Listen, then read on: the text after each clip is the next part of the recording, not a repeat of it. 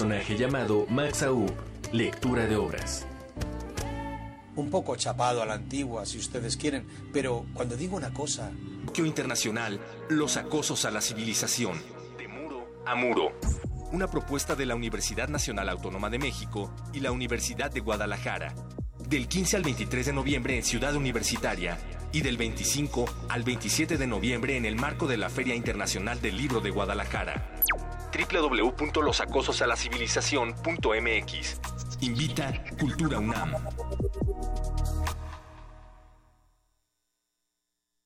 Radio UNAM es un medio que promueve el diálogo, la diversidad y la libertad de expresión en un marco crítico y respetuoso. Los comentarios expresados a lo largo de su programación reflejan la opinión de quien los emite, mas no de la radiodifusora. Radio UNAM y la Facultad de Ingeniería presentan Ingeniería en Marcha.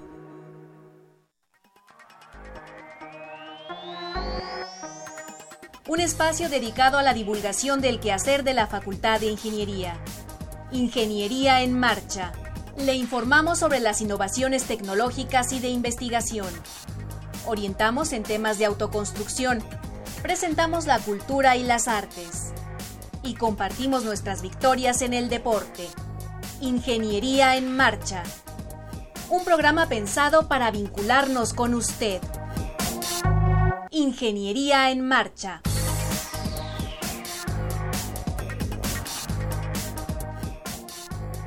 Amigos, muy buenas tardes, qué gusto saludarle, gracias por acompañarnos en este martes 21 de noviembre de 2017. Yo soy Ernesto Mendoza y como todos los martes, saludo con mucho gusto a Alejandra Torres. Alejandra, ¿cómo estás? Muy bien, ingeniero, contenta de compartir el espacio con usted. Qué bueno que nos están sintonizando. Les recuerdo el número telefónico 55 36 89 89. El ingeniero Juer Carvajal nos va a hacer favor de tomar sus llamados. También les recuerdo que pueden buscarnos en las redes sociales como Ingeniería en Marcha en Facebook o teclear www.enmarcha.unam.mx y descargar el podcast de cualquier programa que le haya llamado la atención, cualquier tema que usted quiera escuchar nuevamente o terminar de escuchar desde la comodidad de su casa o la oficina, puede hacerlo tecleando nuestra página web.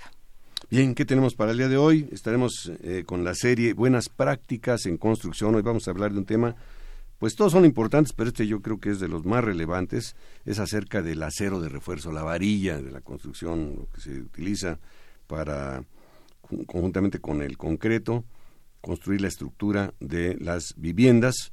Eh, tenemos también, Alejandra. Vamos a hablar sobre la tectónica. ¿Sabe usted qué son las tectónicas de placa? Bueno, pues el maestro Bernardo García Amador y Enrique Villarreal Rubio nos van a platicar de ello. Y finalmente el doctor Fernando Samaniego Verduzco, profesor de la Facultad de Ingeniería, nos va a decir, entre otras cosas, cuál es la fórmula para tener un grupo exitoso que llegue a ganar, como fue el caso de la Facultad de Ingeniería, el Petro Bowl 2017. Así es que no se vaya y acompáñenos. Estás en Ingeniería en Marcha. El programa radiofónico de la Facultad de Ingeniería. Si deseas escuchar el podcast del día de hoy y los de programas anteriores o descargar el manual de autoconstrucción, entra a nuestra página www.enmarcha.unam.mx.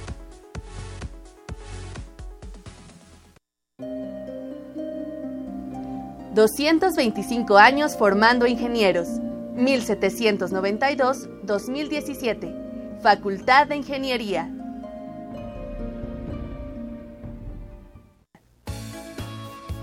Buenas prácticas en construcción. Un segmento de la Facultad de Ingeniería.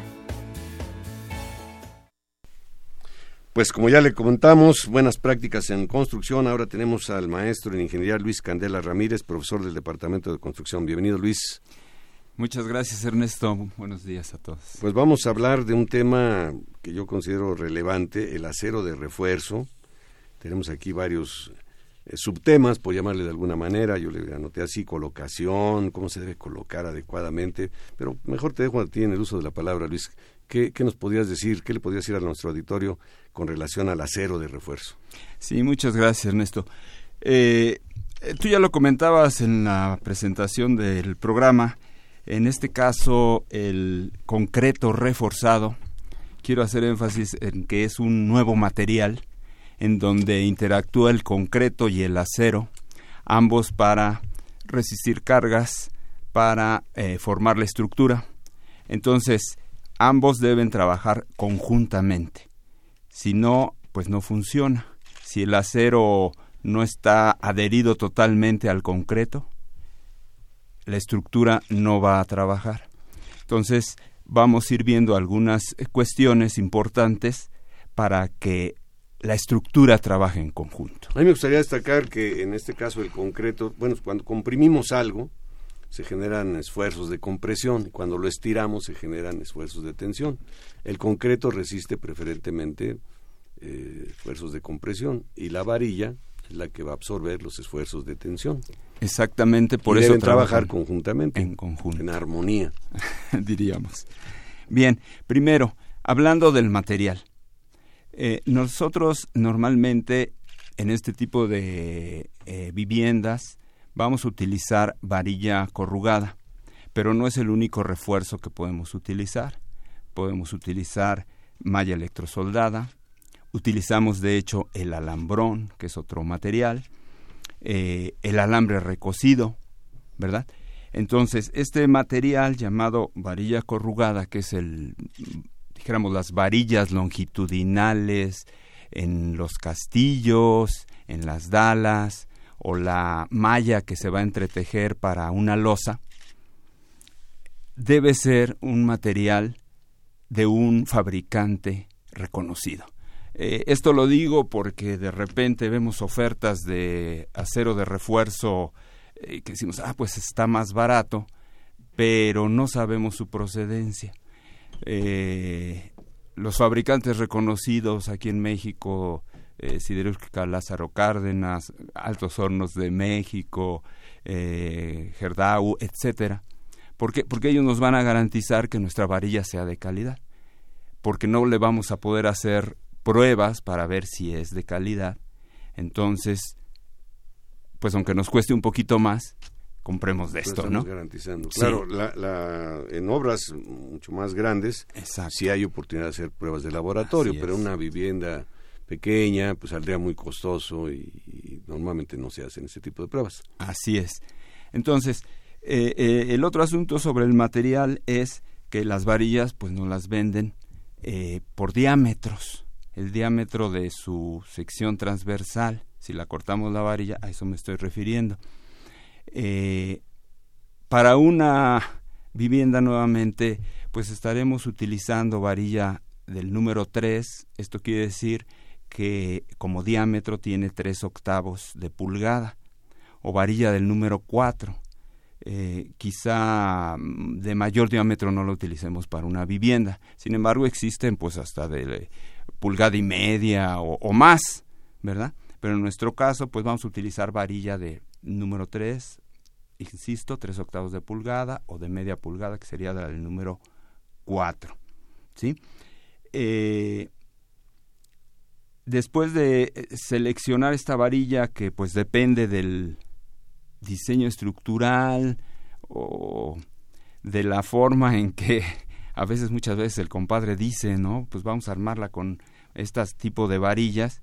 Bueno, eh, sí es conveniente checar que esas, esas varillas sean las adecuadas, porque podemos ponerle una varilla muy delgada o al revés, una muy gruesa que no sea necesario y estar este, desperdiciando dinero. La otra cosa importante es que pues hay que cuidarla cuando la compremos que no tenga óxidos, que no tenga eh, tierra, a veces van eh, con algo de aceite y esto es muy malo porque entonces ya no se va a adherir al concreto y entonces ya no van a trabajar en conjunto. Bueno. Ah, y el almacén. Vamos a almacenarlas, por favor. Eh, si se puede, no en contacto con la tierra, porque eso nos va a generar lo que acabo de decir, tener que limpiarla, ¿verdad? Eh, bien, una vez teniendo el material ya en obra, pues lo que sigue es cortar el material. El material, hablando de las barras de acero de refuerzo corrugada, viene comercialmente en 12 metros. Entonces, de acuerdo a lo que vayamos a armar, a la dala, al castillo, una zapata de cimentación, la losa, tendremos que cortarlas adecuadamente.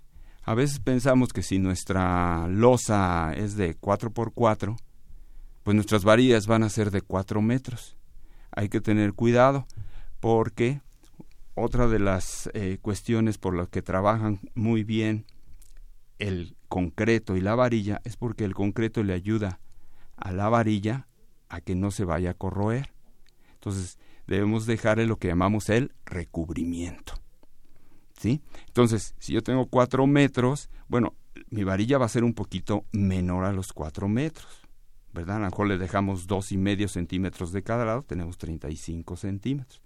Pero la varilla no queda en punta, hay que hacerle un doblez. Ese doblez, eh, dependiendo del diámetro, va a tener una longitud. Para varillas de las que estamos hablando ahorita, ¿verdad? Del número 3, del número 4, pues con un doblez de aproximadamente 10, 15 centímetros sería suficiente. Entonces, en realidad lo que estaríamos cortando no sería una varilla de 4 metros, sino una varilla de 4 menos 5 por los recubrimientos de, de las orillas y más 20 o 30 centímetros dependiendo del doblez. Entonces estaríamos hablando del orden de, de 4, 15. Oye, ingeniero, ese, ese doblez que nos acaba de explicar de la varilla, que vamos a dejar unos 20 centímetros, ¿lo vamos a utilizar más adelante o por qué hay que hacerlo? E, el, doblez eh, se realiza, eh, dijéramos, por dos situaciones. Una, nos sirve para todavía asegurar que nuestro acero en un momento dado no se corra, aun cuando se, dijimos que está adherido, aun cuando tiene corrugaciones, esos dobleces nos ayudan a que en un momento dado no se vaya a correr, dijéramos, en la masa del concreto, ¿sí? Y este y en otro sentido también, eh, si estamos hablando, les digo, en la malla de para una losa, nos sirve para tener un soporte porque la malla generalmente no nada más lleva una malla, dijéramos, inferior, sino lleva también unos, les llamamos bastones, que son piezas cortas de acero en la parte superior, por el tipo de esfuerzos que va a tomar. ¿Verdad? Bueno. ¿Qué pasa, eh, Luis, si si la varilla ya no alcanza, ya fuimos cortando, ah, entonces en, una longitud determinada, pues ya no alcanza y tengo que meterle ahí otro pedazo para dar la longitud total. ¿Qué debemos hacer ahí? E, exactamente, era, era el, el siguiente punto. Como la varilla es de una longitud finita, 12 metros, pues de repente no nos alcanza, ¿no? Si aquí ahorita lo que estamos diciendo nos van a quedar dos tramos de cuatro días, ya no me acuerdo lo que dije, este, y nos va a quedar un tramo más corto. Bueno, Aquí eh, lo que se sugiere es hacer un traslape. Eh, ese traslape, como regla, lo podemos hacer en 40 veces lo que mide el diámetro de la varilla. Eh, en otras circunstancias, bueno, se puede soldar o, poner un conector, pero bueno, para estos diámetros y para este tipo de, obras, eso, eso es lo que podemos hacer cuidando que esos traslapes no queden todos en la misma sección, ¿verdad? Eh, estamos hablando que cuanto más, el 50% de los traslapes deberán quedar en la misma sección. Es decir, para no eh, tener una zona que pueda ser más débil. A ver, te, voy a, te voy a interrumpir un poquito. El señor Ramón Toro a través de las redes sociales nos pregunta cuál es el aditivo recomendado para inhibir la corrosión del acero. Eh, bueno, pues nos eh, acaba de decir el ingeniero. Sí, adelante. Sí, eh, en principio no necesitamos ningún aditivo. Precisamente si nosotros dejamos el recubrimiento que yo decía hace un momento de dos y medio centímetros en cualquier dirección que vaya el acero y además hacemos una buena mezcla y un buen compactado de la mezcla. Esto es importantísimo. Si no hacemos un buen compactado, pues el agua se nos va a colar, se nos va a colar, perdón, y va a haber corrosión. Pero si hacemos esta buena práctica de, recubrimiento y bien y buen compactado del concreto, no se nos va a corroer. Ingeniero, ¿cómo se compacta el, cemento, el concreto?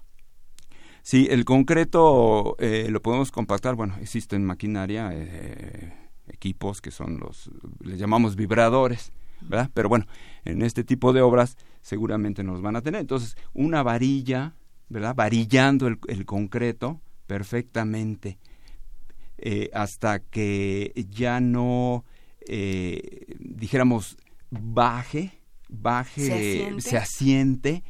y hasta que podamos ver, eh, no es sencillo, una película brillante encima.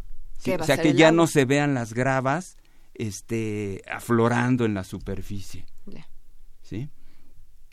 Eh, y otra cosa importante, eh, resaltando lo que nos decía el ingeniero Luis Candelas, es dejar el recubrimiento, recubrimiento, o sea, entre, entre la varilla y la superficie libre que va a quedar expuesta, ya sea en una losa, en una dala, en una trave, pues hay que dejarle un recubrimiento para, para este, no permitir que el medio ambiente entre en contacto con la varilla y luego se empiece a oxidar y se empiece a corroer y con los daños que esto puede tener consigo. Así es. Ahora, ¿cómo lo logramos, ya que estamos en este punto? ¿Cómo logramos eso? Porque a la hora que vamos a, colar, pues, insisto yo, mi, mi ejemplo de la losa, pues estamos encima de ellos, le estamos pisando, ¿verdad? ¿Cómo logramos que entre la cimbra y la, y, y la capa inferior, dijéramos, de las varillas, quede ese espacio? Bueno, pues existen los llamados separadores precisamente. En, en la obra les llamamos luego este pollos, ¿no? Coloquialmente. Pero son separadores. Ahora ya hay separadores de, de plástico muy eficientes que nos ayudan para eh, garantizar que quede ese recubrimiento. Antiguamente los hacíamos con poquito mortero y unos alambritos y eran los pollos. a veces le ponen, pero con grava, pero lo estamos pisando. O a veces le ponen madera también. ¿Verdad? Pero eh, pues lo mejor son un separador que dijéramos aguante el peso de las y que personas no son costosos, ¿verdad? No, son es de plástico. Son son bastante económicos. Bien, eh, entonces un, un asunto que tenemos que tratar, dijimos que teníamos que doblar el, el acero de refuerzo, sí, pero hay que tener cuidado también con ese doblez, porque si el doblez lo hacemos muy cerrado, inclusive podemos romper el, el acero. Entonces la, la, recomendación es que pudiéramos hacer ese doblez eh, alrededor de lo que llamamos un, un mandril eh, de seis veces el que tenga como diámetro ese mandril seis veces el diámetro de la varilla. Otra vez, si hablamos de una varilla del número 3, que es, dijéramos, aproximadamente un centímetro, entonces el doblez tendría que ser en un mandril, en un apoyo que nos dé esa curvatura de 6 centímetros de diámetro. No sé, es difícil explicarlo, este, o se me hace difícil explicarlo en pues el... Puede ser un pedazo de tubo el que se utilice para Podría ser, ¿verdad? Es, esto es importantísimo, ¿no?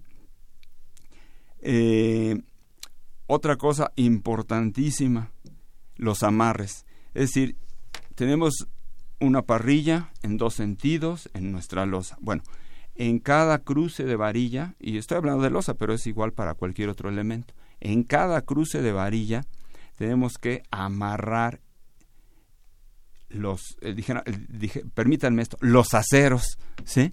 las dos varillas que están cruzando ahí porque si no, vuelve a suceder lo mismo, va a andar la gente encima, se va a estar moviendo y, y pues quién sabe dónde queden las varillas, ¿sí? Porque estas deben estar colocadas a cierta distancia una de otra, nuevamente de acuerdo al, al, al proyecto estructural, ¿verdad? A cada 25 centímetros, a cada 30 centímetros, etcétera.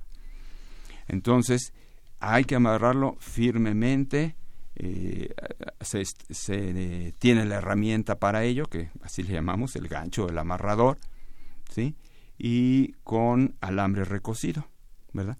Esta es la forma en que va a quedar fija, que ya no se va a mover y garantizamos con el recubrimiento que quede en el sitio adecuado. Eh, aquí hay que también tener un, un, cuidado y lo que hablábamos de que esté limpio el acero de refuerzo, porque muchas veces, nuevamente la losa, ¿verdad? Se arma la cimbra, que supongo que después les van a hablar o ya les hablaron de la cimbra, este, y después para que el concreto no se pegue con la cimbra, porque si se pega, pues vamos a dañar al despegarlo, tratar de despegarlo posterior al colado y que tome su resistencia, vamos a dañar tanto la cimbra como el concreto. Pero el problema es que a veces tiramos sobre, digo, y esto es natural, tiramos sobre la misma cimbra el acero de refuerzo y ahí se nos eh, contamina con el producto que es grasoso y entonces puede ser que estemos provocando que, que ya no se adhiera lo suficiente eh, con el concreto. Entonces hay que tener pues ese cuidadito, ¿no? Y por lo, y por lo mismo, este desmoldante, este engrasado, que a veces utilizamos aceite quemado, eh, hay que ponerlo antes, no, no ya que pusimos el acero de refuerzo, porque entonces sería un problema, ¿no? Entre los cuadritos de la malla estar poniendo este... la madera para que no se pegue el concreto. Sí, es un poco difícil. Y, además el acero lo vamos a, engrasar también. Muy bien. Pues son eh, consejos eh, realmente prácticos que se pueden cumplir sin ninguna dificultad, solamente teniendo cuidado. Seleccionar el, el, acero, como nos ha estado diciendo el ingeniero Luis Candela, seleccionarlo de buena marca, eh, hacer los cortes con precisión. Nos has hablado de los ganchos, de los traslapes, las longitudes de traslape, 40 veces el diámetro, así como regla general. Calzar el acero para que no quede pegando a la cimbra, a la madera ¿Y cuál otra más dijiste por ahí? Ah, bueno, los amarres, los amarres, Entre, entre varilla y varilla, ¿verdad? Con alambre recocido para que quede sólido el acero y que trabaje conjuntamente con el concreto como una unidad. Sí. Eh, a, veces, eh, eh, lo cual no, no debería hacerse, a veces se utiliza el acero de refuerzo un poco como para compactar el concreto, entonces lo tratan de mover, pero también hay que tener ese cuidado, ¿no? porque si lo mueves, pues puede ya no es quedar en donde tenía su recubrimiento exactamente, eh, pegarse más a un lado o en este caso de la losa a, la cimbra y entonces bueno pues ya no funcionó eh, los separadores y, y, el recubrimiento pues ya se perdió.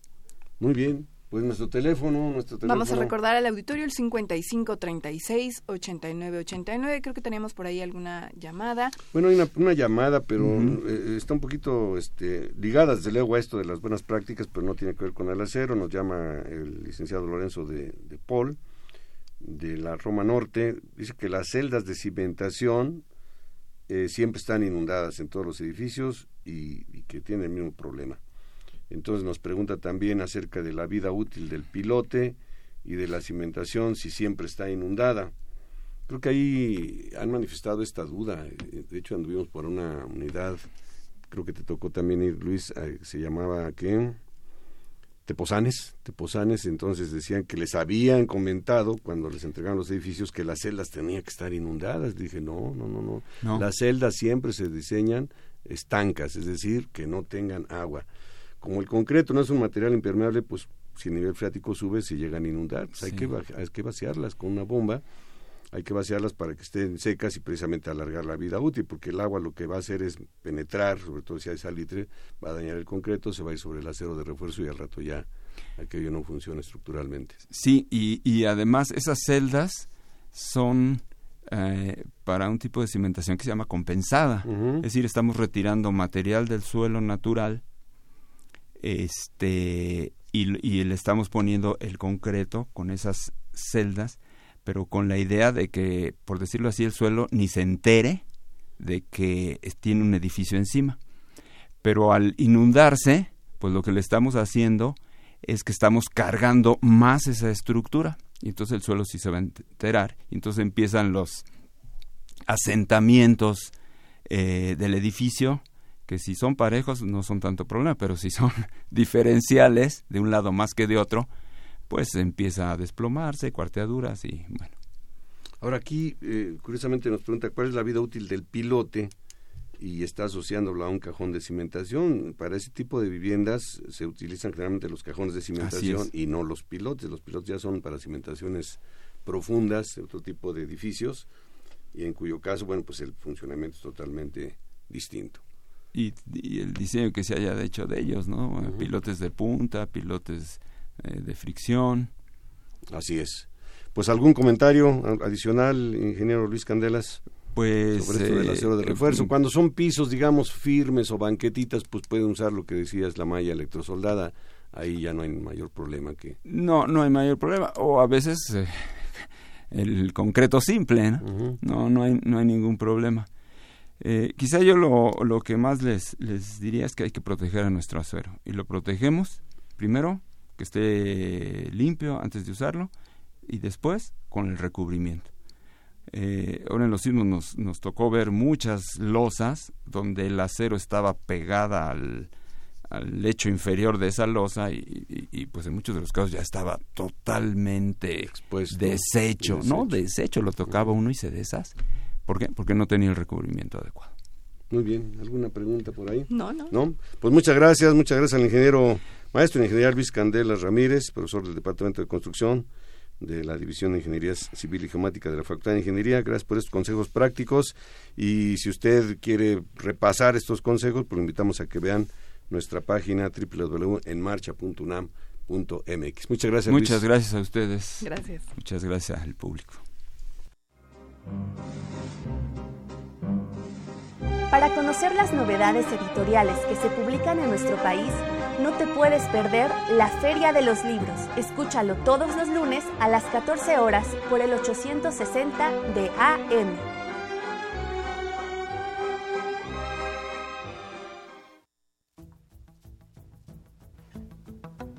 Les compartimos que en el portal web de la Facultad de Ingeniería se han publicado los documentos, acuerdo por el que se establecen políticas institucionales para la prevención, atención, sanción y erradicación de casos de violencia de género en la Universidad Nacional Autónoma de México, y Protocolo para la atención de casos de violencia de género en la UNAM.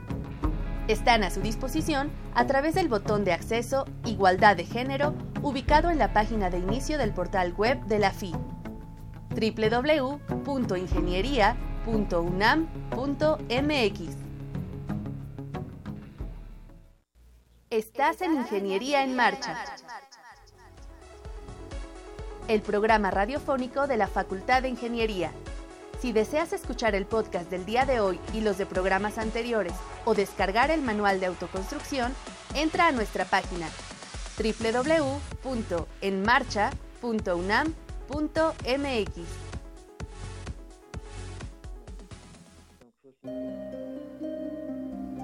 ...225 años formando ingenieros... ...1792-2017... ...Facultad de Ingeniería... Bien, hace algunos días se habló mucho del triunfo a nivel internacional que un grupo de alumnos de la Facultad de Ingeniería de la UNAM del área de ciencias de la tierra, concretamente de ingeniería petrolera, obtuvieron el concurso Petrobowl 2017, celebrado en Estados Unidos de América. Bien, pues el día de hoy tenemos en la línea al doctor Fernando Samaniego Verduzco. Eh, doctor, buenas tardes, ¿me escucha usted? Buenas tardes, sí, muchas gracias. Estoy aquí a sus órdenes, sí. Eh, yo soy el profesor responsable, o en inglés se le llama, porque todo esto se maneja en inglés, ¿verdad? En la Sociedad de Ingenieros Petroleros de Estados Unidos se le llama Faculty Sponsor. Estoy a sus órdenes. Bien, eh, eh, para nuestro público, el doctor Fernando Samaniego es profesor de tiempo completo de la División de Ciencias de la Tierra de la Facultad de Ingeniería y, bueno, pues asesor de este equipo. Doctor, platíquenos qué significa para usted que el equipo asesorado por usted, perdón la redundancia, haya ganado este primer lugar en un concurso internacional como es el Petro Bowl 2017. Bueno, primero eh, quiero entrar con unos antecedentes de esta competencia eh, esta competencia eh, se generó la idea en, Estados Unidos en el del año 2002. Nosotros eh, pues eh, yo mismo estaba como llegando a ser el responsable de este equipo eh, en el 2010 por ahí y fue el primer año que participamos, o sea, perdimos los primeros, digamos, ocho años. Entonces, hemos tenido un desempeño desde la primera vez, tuvimos el, lugar número nueve, pero número nueve de como diríamos, del orden de 100 universidades que, eh, dirían, participan en esta competencia. La Sociedad de Ingenieros Petroleros tiene, para darnos una idea de la, eh, número de escuelas eh, registrados, más de 300 capítulos estudiantiles. Y de esos 300 y, o más de, más de 300 participan del orden de 100, decía yo. Entonces al final pues se llegan más o menos 32. Entonces tuvimos el 9 en 2010, luego el quinto en 2011 en Denver, 2010 fue Florencia y 2012 en San Antonio eh, íbamos a obtener el primer lugar, pero bueno, hubo unos problemas ahí, diríamos, siendo honestos, eh, en cuanto a que en la mentalidad de los organizadores nunca estuvo el que una, eh, no consideraron la posibilidad de que una universidad fuera de Estados Unidos pudiera llegar a la final de este, de este certamen. Entonces nos aplicaron una serie de, de anomalías para que no ganáramos, ¿verdad? Y quedamos en segundo lugar, vaya. Pero ya estaban ustedes en la ruta hacia la victoria ya y las cosas cayeron por su propio peso. Es correcto, en la, en la, tercera participación ya íbamos, llegamos a la final. Entonces, eh, bueno, pues tuvimos años no tan buenos, 13, 14, pero en 15 sí ganamos todo, este, la competencia regional. Primero hay que participar en una competencia regional. Ese año nos tocó ir a Río de Janeiro, después fuimos a, a Houston y, y, ganamos el, el, Petro Bowl, pero también hay otra distinción, como se le llama en inglés, MVP, que es el, como en, el fútbol americano, que se llama Most Valuable Player, o sea, el estudiante que más puntos uh, obtiene contestando preguntas.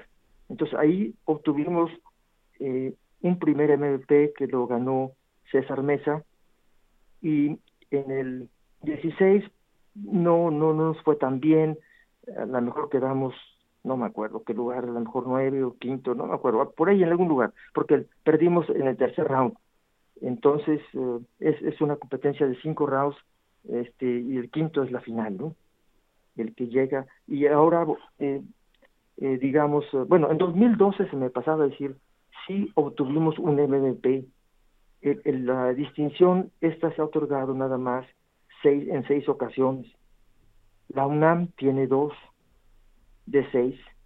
Las otras, los otros cuatro, las otras cuatro distinciones están repartidas en varias universidades como Oklahoma, Austin, o Colorado y me falta una más, creo que es Louisiana, Louisiana State. Entonces, y ganamos ahora el Petro Bowl. Entonces nosotros tenemos dos Petro Bowls, dos MVPs. Las universidades más elevadas en Estados Unidos tienen tres Petro Bowls y un MVP, o sea, cuatro.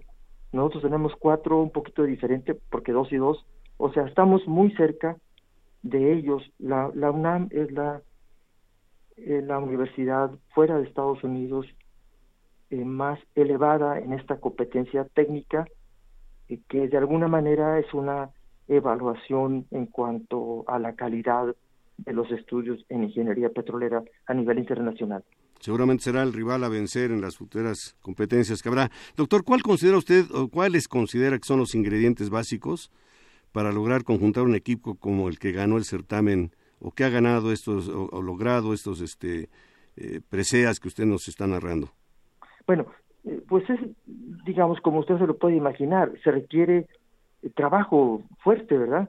Entonces, siempre, digamos, desde 2011, el segundo año, pues ha habido un, un, chico del año anterior. Es un equipo que se va renovando, ¿verdad? Este, sí, en un año prácticamente la renovación es completa casi, ¿no? ¿Cuántos elementos conforman el equipo? Cinco. Son cinco cuatro, personas. Cuatro suben a competir y queda un suplente en caso de que algo suceda, ¿verdad?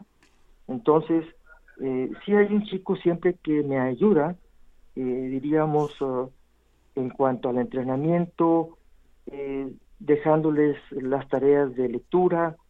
Eh, somos, pues, sin duda, exigentes y, y pues uh, lo quiero quiero poner un ejemplo. Eh, tuvimos ahora en la segunda o la tercera semana de octubre una primera sesión con eh, interesados en formar parte del equipo. Había tres jóvenes, tres mujeres, pero una vez que escucharon las reglas y la forma de trabajar, ya al, al, ya no regresaron, ¿no? Algunos, algunos huyeron al compromiso. Sí, es correcto, se requiere trabajar todos los días varias horas eh, y nosotros en el periodo intersemestral que ya se acerca, ¿verdad? De diciembre, es donde tenemos, entramos con, una agenda bastante más intensa para poder, ya sin cursos, poder elevar el nivel, ¿no? Pero a los alumnos este aprendizaje eh, es muy importante por lo menos en dos aspectos. Uno, cuando llegan a tomar sus cursos, porque tenemos alumnos de quinto semestre, ¿verdad? y de séptimo mayormente y a veces de octavo. O podría ser, alumnos de la carrera de ingeniería petrolera únicamente tenemos, porque se podría haber de maestría o podría haber de doctorado. ¿Se permite eso, doctor? ¿Se permite que haya alumnos de posgrado? Sí, sí, sí puede ser uno, se acepta uno de doctorado y creo que uno o dos de maestría. No me queda claro a mí ahorita en este momento las reglas, porque en realidad no, no hemos tenido alumnos básicos. Una vez, uno, tuvimos uno nada más de maestría en 2013, pero, pero nada más uno, como de, digamos, 30 o más alumnos, ¿no? Que han pasado por este equipo, ¿no? Sí, entonces, pues eh, estamos eh, a gusto, ¿verdad? Sin duda, contentos, y, pero trabajando otra vez para la competencia que sigue aproximadamente el 20 de febrero, que se va a realizar en una ciudad que se llama Baton Rouge, en Luisiana en Estados Unidos. Ah, en Baton Rouge, muy bonita ciudad, francesada totalmente. Precisamente me ganó usted, este, ¿qué planes tiene para el futuro inmediato? ¿Es esta competencia que acaba de mencionar? Lo, que sigue, sí, es esta competencia. Estamos cambiando, a, o necesitamos seleccionar a tres, bueno, necesitamos seleccionar a cinco, porque nosotros, eh, sin duda, nadie tiene un lugar asegurado, ¿verdad? nos quedan dos, nos van a quedar dos alumnos de los que fueron a ahorita que a San Antonio, que fuimos el, mes pasado, pero ellos entran a competir con el resto de los chicos nuevos, porque no podemos bajar el nivel de exigencia. Ya, ya se quedó una vara muy alta, doctor, y ahora sí, los que vienen atrás pues tienen que superarla y sobre todo, como le decía hace un momento, va a ser el enemigo a vencer, el rival a vencer, la UNAM, la Universidad Nacional Autónoma de México. Pues eh, sí, eh, la, la UNAM en estos años, ocho años, o cuántos son, este, bueno, siete, digamos, pero son ocho competencias ya, pues este, se le reconoce como una universidad eh, que llega con jóvenes este, competitivos, vaya, bien preparados a la competencia. Muy bien, algo que usted desea agregar, doctor, sobre este importantísimo eh, logro para la comunidad de ingeniería, para la UNAM y por qué no decirlo para nuestro país eh, diríamos, es un reconocimiento adicional al de la UNAM, pues a, las, a, los, a la ingeniería petrolera mexicana, sin duda, de alguna manera también, ¿no? Y es un logro de un equipo, pero desde luego capitaneado, asesorado brillantemente por usted. Este, con, con mucho gusto, es, este, eh, diríamos, es una actividad demandante, pero muy satisfactoria, ¿verdad? Que en sí misma pues deja la satisfacción de no solamente enseñar, sino dirigir y formar líderes, que tanto estamos necesitando aquí en ingeniería. Este, sí, sí, cómo no, este, estamos haciéndolo con el mayor gusto posible, sin duda. Muy bien, doctor, nuevamente muchas gracias, muchas gracias por, por, eh, participar aquí en Ingeniería en Marcha. A nombre de Alejandra Torres y de un servidor le enviamos un cordial saludo, que sigan los éxitos, enhorabuena y felicidades. Y yo, yo les agradezco mucho el que me hayan invitado a este programa. Muy amables. Gracias, hasta pronto. Gracias. Para conocer las novedades editoriales que se publican en nuestro país, no te puedes perder la Feria de los Libros. Escúchalo todos los lunes a las 14 horas por el 860 de AM.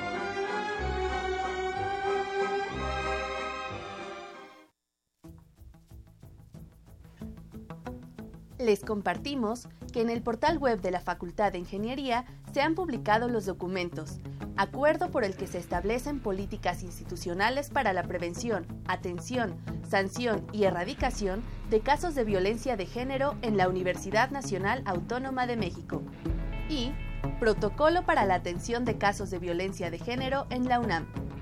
Están a su disposición a través del botón de acceso Igualdad de Género ubicado en la página de inicio del portal web de la FI www.ingeniería.unam.mx.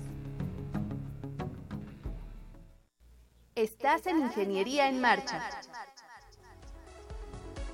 el programa radiofónico de la Facultad de Ingeniería si deseas escuchar el podcast del día de hoy y los de programas anteriores o descargar el manual de autoconstrucción, entra a nuestra página www.enmarcha.unam.mx.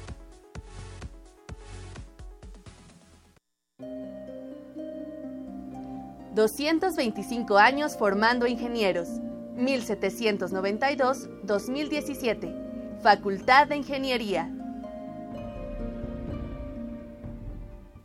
Qué bueno que continúan con nosotros. Ahora tengo mucho gusto en presentar al maestro en ciencias, Bernardo García Amador. Bernardo, ¿cómo te va? Buenas tardes. Hola, ¿qué tal? Muy buenas tardes. Bienvenido. Y le acompaña Enrique Villarreal Rubio, estudiante de la Facultad de Ingeniería. Enrique, ¿cómo estás? Bienvenido. Hola, buenas tardes. Muy bien, gracias. Bueno, voy a permitirme leer rápidamente una eh, semblanza de ustedes. Bernardo García Amador es profesor de la Facultad de Ingeniería, imparte la asignatura Tectónica. Estudió ingeniería geofísica en la Benemérita Universidad Autónoma de Puebla y realizó su maestría en el posgrado de Ciencias de la Tierra en la UNAM. Está enfocado al estudio de la evolución de la tectónica en diversas regiones de México y a partir de estudios paleomagnéticos y magnéticos de las rocas. Actualmente desarrolla una tesis doctoral sobre la evolución tectónica de Centroamérica y su relación con el registro geológico del sur de México. Enrique Villarreal es destacado alumno de noveno semestre de Ingeniería Geológica y es colaborador de proyectos de ingeniería aplicada en la División de Ingeniería en Ciencias de la Tierra. ¿Qué debemos de entender? O en palabras muy eh, sencillas, Bernardo, ¿qué es la tectónica de placas? Muy bien, eh, la tectónica de placas, eh, bueno, en realidad algo muy, muy valioso que, que debemos de apreciar en la tectónica de placas es que básicamente esta es la teoría eh, unificadora de las ciencias de la Tierra, que, pueden, que explican prácticamente todos los procesos que ocurren en la corteza terrestre y en el interior de la Tierra. Básicamente, esta teoría de la tectónica de placas es prácticamente eh, eh, análoga a lo que sería la teoría de la evolución de Darwin o la teoría de la relatividad de Einstein. Sin embargo, la teoría de la tectónica de placas, en lugar de, eh, de forjarse o formarse eh, a, partir de uno o, dos pensadores, o, algún, o el consenso de, un, de algunas ideas y que un pensador la lanzara eh, a flote, la tectónica de placas ha sido todo un trabajo en equipo de diferentes investigadores a, lo largo de, incluso de un periodo bastante amplio de mediados del siglo pasado. Y básicamente la discusión ha permitido que esta teoría salga a flote y que sea ahorita la, digamos, el paradigma de las ciencias de la Tierra. Básicamente la tectónica de placas nos permite entender el vulcanismo, la sismicidad, todas las consecuencias geológicas y el registro geológico que vemos en la corteza, eh, básicamente la evolución de los, del, planeta, ¿no? Cómo se han ido acoplando los continentes, cómo se separan. Todas, todas estas características las explica la tectónica de placas. Así que básicamente eso es lo que, lo que es la teoría, la, teoría de la tectónica de placas. Claro. ¿Cómo la, ¿Cómo la debemos de entender? Las, las, las, tectónicas de placas siempre están en constante movimiento, eh, están interactuando unas con otras, ¿Ocasionan sismos? Sí, ocasionan, sí, sobre todo, eh, bueno, ahorita lo, acabamos de sentir prácticamente, ¿no? Es literal. Eh, los sismos que, eh, sentimos este 7 y 19 de septiembre son prácticamente tectónica de placas, ¿no? Están las, las placas estaban friccionando. Bueno, todos hemos escuchado incluso del Servicio Sismológico Nacional, que ha sido la placa de Cocos y la placa de Norteamérica, las consecuencias, los que han interaccionado y han causado estos sismos. Y bueno, básicamente, si usáramos una analogía de un huevo, la cáscara, así de finita, así de delgada que es la cáscara con respecto a todo el volumen del huevo, es prácticamente la corteza que se está, está fragmentada y está prácticamente interactuando un, en, eh, estos fragmentos de cáscara uno con otro. Entonces, si nosotros moviéramos eh, un fragmentito de la cáscara de huevo hacia un lado, esta tiende a chocar con otra cáscara. ¿no? Entonces, los límites tectónicos son eh, principalmente de tres tipos, ¿no? Tipo convergente, tipo divergente y tipo transformante. El tipo convergente es estos que tenemos nosotros de placa de cocos en Norteamérica, en donde friccionan las placas una, una debajo de otra o están chocando. El tipo divergente es estos que esta eh, generación de nueva corteza que se están separando las placas. Esto lo podemos ver en, justo en medio del Atlántico, que se está separando, por ejemplo, Sudamérica de, de, África. Y también podemos ver estos límites transformantes que son eh, prácticamente rozando una placa con otra, pero sin que digamos, sin que se, sin que se meta una debajo de otra, sino de un lado a otro, ¿no? Esto lo podemos ver muy típico en la zona de Guatemala y, Honduras, tenemos y con México, tenemos ahí unos límites eh, transformantes. Oye, Enrique, pero además los movimientos que nos está hablando Bernardo están ahí, pero son muy lentos, entiendo. Exacto. A ver, háblanos un poquito de ello. Funcionan a escala del tiempo geológico. Entonces podemos eh, hablar de este fenómeno de la tectónica de placas como algo que pasa a escala global, pero que incluso tiene consecuencias a escala regional, como... A ver. Eh, como el hecho de los sismos, el hecho de tener zonas volcánicas, eh, cordilleras montañosas. Sí, pero todo este fenómeno de la tectónica de placas sí funciona en un periodo muy... Muy largo, pasa muchos años para que exista una consecuencia visible como las cadenas montañosas, por ejemplo. Entonces eh, tenemos eh, la velocidad o la tasa a la que se expande el piso oceánico, que usualmente, dependiendo del tipo de, o de la zona donde se esté expandiendo, por ejemplo en el Atlántico es de mm, unos 4 centímetros por año. Sí, aproximadamente. Es casi imperceptible. No, seguro. Pero a ver, ahorita que decía el doctor Bernardo García, yo siempre que veo el perfil de la parte sur, de la parte oriente de Brasil y Argentina y luego veo la parte oeste de África, pues como que en algún día a lo mejor, como en un rompecabezas, se embonaban y se han ido moviendo y se siguen moviendo. Correcto. ¿Qué va a pasar dentro de no sé cuántos años? Va, a seguir ese movimiento y, van a llegar otra vez a unirse? Eh, pues sí, algunos geólogos han, eh, estudiado ¿no? estas predicciones futuras, futuras geológicamente hablando, estamos hablando de millones de años, pero pasa algo muy curioso. Eh, hay algo que le llaman el ciclo de Wilson, que es así como, como las placas se construyen y, se destruyen. Y, estas, y este tipo de fenómenos o de descripciones del ciclo de Wilson también lo han estudiado en, la geometría de, las cortezas, ¿no? De cómo África antes estaba pegado a Sudamérica. Y, al ver que se expanden, ha ocurrido durante muchos millones de años, estamos hablando de cerca de, mil millones de años aproximadamente, se ha, se ha, expandido y se ha contraído. O sea, han ocurrido eventos de expansión y contracción de los continentes en donde se, se separan, vuelven a chocar y se vuelven a separar. Digamos que ahorita estamos en un proceso de separación pero no, pas, no pasarán algunos millones de años en donde se vuelvan a, vuelvan a chocar y a juntar en un megacontinente. ¿A qué se debe que las placas tectónicas se, estén moviendo? ¿Por qué lo hacen? sí.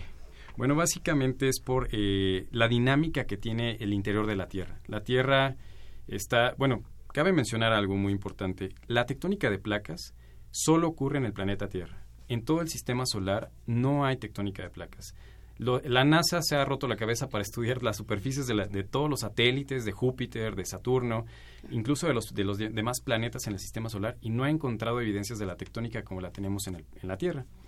Y esto se debe mucho a la dinámica interior del planeta de la Tierra. Del planeta Tierra, perdón. Eh, sobre todo porque nosotros tenemos diferenciado en capas el, sistema eh, interno. Entonces tenemos un núcleo que es sólido, un núcleo que, eh, externo que es líquido y después tenemos una capa muy grande que es el manto. Y el manto geológicamente se mueve como, un, como una especie de pasta viscosa de rocas que está teniendo ciclos, así como una... una eh, prácticamente son ciclos como de convección debido a la temperatura, el enfriamiento y el calentamiento que tiene el interior de la Tierra. Esto hace que las cáscaras del huevo, que es la corteza, se estén moviendo unas con otras y las estén desplazando eh, unas contra otras, introduciendo fragmentos de la cáscara en el interior, reciclando esta, esta cáscara, esta corteza, y creando nueva corteza. Básicamente es, es, gracias al interior de la Tierra. a la dinámica. Enrique, ¿por qué es importante que tengamos todos estos conocimientos? ¿Qué se puede hacer a partir de, ello? Bueno, eh, en geología la tectónica de placas es muy importante porque es como la teoría unificadora. Es decir, antes muchos fenómenos geológicos que aparentemente no estaban conectados ahora lo están. ¿Como cuáles, por ejemplo? Por ejemplo, el hecho de, tener vulcanismo y sismicidad aparentemente no tiene que ver, pero tiene todo que ver dado que están al margen de una placa litosférica. Mm. Entonces, es una esa es una, pero en realidad es importante desde el punto de vista también eh, reconstructivo del pasado biológico, de cómo algunas especies de animales o plantas fueron derivándose a partir de cierto movimiento que tuvieron los continentes. Y incluso eso también ayuda económicamente en cuestión de, de ver cómo se distribuyeron las reservas que hoy son de hidrocarburos, por ejemplo, o de entender en qué ambiente tectónico fue que existen algunos yacimientos minerales. Me imagino que hay placas de diferente tamaño. México, eh, ¿cómo está desplantado, digamos, hablando de estas placas continentales? Bueno, como sí, pues prácticamente México es rico en todo y en tectónica también es riquísimo. Entonces prácticamente tenemos eh, los tres tipos de margen tectónico, es lo que yo les platicaba, convergente, divergente y, y transformante. México, la gran mayoría de nuestro territorio nacional está en la placa de Norteamérica. Un pequeño fragmento está dentro de la placa del Caribe, que sería, sería como la parte sur de, Chiapas. Y, lo que sería Baja California es prácticamente parte de la placa del Pacífico. Entonces, eh, México está eh, como en, dividido en, tres partes ¿no? de rompecabezas y además interactúan dos placas oceánicas que sería la placa de Rivera y la placa de Cocos, que están eh, convergiendo con Norteamérica, y, o sea, subduciendo debajo de Norteamérica en la parte del Pacífico. Entonces tenemos ahí todo un rompecabezas tectónico en México y muchísimo por entender todavía. Ha pasado muchos años. ¿Cómo, ¿De qué herramientas se, se agarran ustedes para poder em, ir, ir adelantándose y decir, bueno, es que podemos inferir que va a ocurrir esto en muchísimos eh, años adelante? ¿Cómo lo estudian? Bueno, en realidad eh, las herramientas básicas para estudiar la tectónica de placas son la geología y la geofísica. De hecho, los, los, grandes, los grandes pensadores de la geología y geofísica fueron los que originaron eh, la teoría de la tectónica de placas. Y bueno, hay de, todo tipo de herramientas, o sea, eh, incluso en la facultad algo que se les enseña mucho a los estudiantes es entender la geología desde un afloramiento en carretera. Eso es prácticamente una consecuencia de la, de la tectónica y poder entender estos procesos. Y hay cosas tan sofisticadas como, por ejemplo, el Servicio Sismológico Nacional y los investigadores del Instituto de Geofísica eh, están instalando eh, sismógrafos marinos prácticamente en la corteza. Entonces, algo que, eso sí es algo muy avanzado, están en colaboración con, eh, instituciones japonesas, correcto. Entonces, este tipo de, de instrumentación muy moderna y tecnológica, así como las observaciones así de mano, digamos, de roca de mano, son muy importantes para poder entender la tectónica y todos los procesos, por supuesto. ¿Hay algún libro, algún libro, digamos, donde se vea el ABC de la tectónica para los principiantes? Porque hay una asignatura, estaba comentando Alejandra, cuando los presentó. ¿Cuál es el libro que viene ahí como bibliografía? A ver, Enrique, recuérdanos. bueno, cuando llevé Fundamentos dije, ah, no es cierto, no tiene tanto. este, nos recomendaron mucho el libro de Tarbuk y Luthens, Ciencias de la Tierra. Eh, me llama la atención que la última edición que está en español tiene como en el segundo capítulo la parte de por qué es importante la tectónica, cómo, cómo llegaron a la teoría. Y yo creo que sería un buen inicio. A ver, pero el libro entonces si lo repetimos para, para mí, que estoy tomando nota, y para nuestro público también, por supuesto. Se llama Ciencias de la Tierra. Ciencias de la Tierra y el autor es... Tarbuk. Tarbuk. T-A-R-B-U-C-K. Es un libro medio gordito, ¿no? Que está con mucho colorido. Sí. Ah, pues yo ese lo compré nada más porque me gustaron. Ah. Tiene, unas ilustraciones muy bonitas, muy claras. Sí. Alguna vez ahí en la, ¿cómo le llaman esto, Ale? En la venta de bodega. Sí. Ahí me lo compré y luego viene con un CD también, ¿no? Sí, correcto. Es, un excelente libro, muy recomendable. muy recomendable. Entonces, Ciencias de la Tierra se llama. Pues les agradecemos muchísimo que hayan venido a Ingeniería en Marcha. Ojalá que regresen más adelante y podamos empezar a desmenuzar otros temas que son apasionantes de la geología, ¿les parece? Claro. Muy bien, muchísimas gracias. Al contrario, gracias a ustedes por acompañarnos. Sí, hasta luego.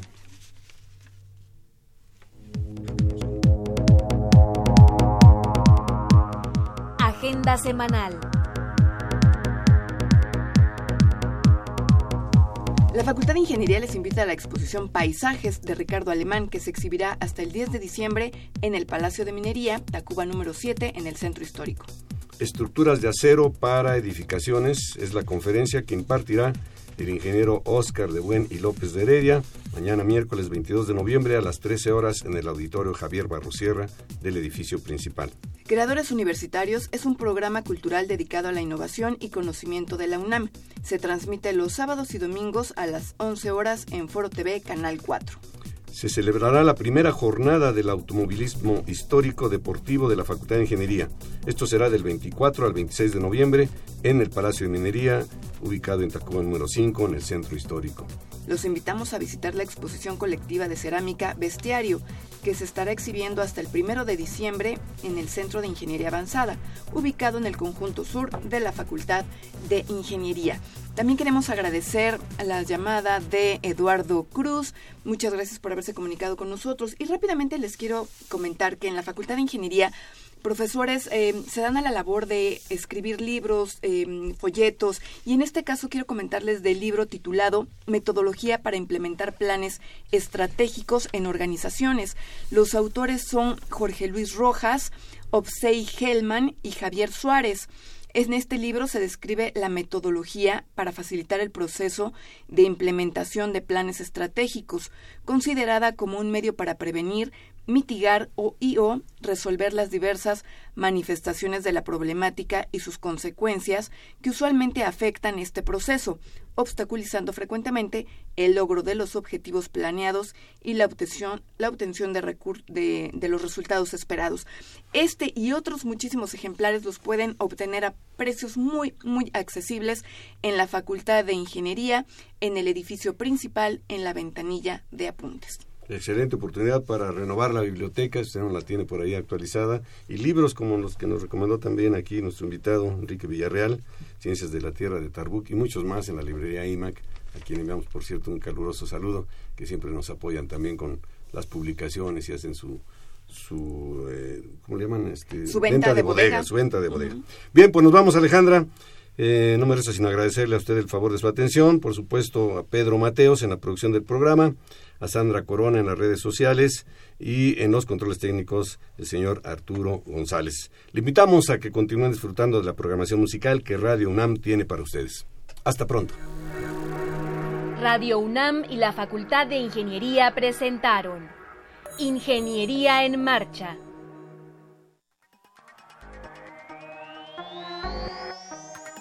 Un espacio dedicado a la divulgación del quehacer de la Facultad de Ingeniería. Ingeniería en Marcha. Le informamos sobre las innovaciones tecnológicas y de investigación. Orientamos en temas de autoconstrucción. Presentamos la cultura y las artes. Y compartimos nuestras victorias en el deporte. Ingeniería en Marcha. Un programa pensado para vincularnos con usted. Ingeniería en Marcha.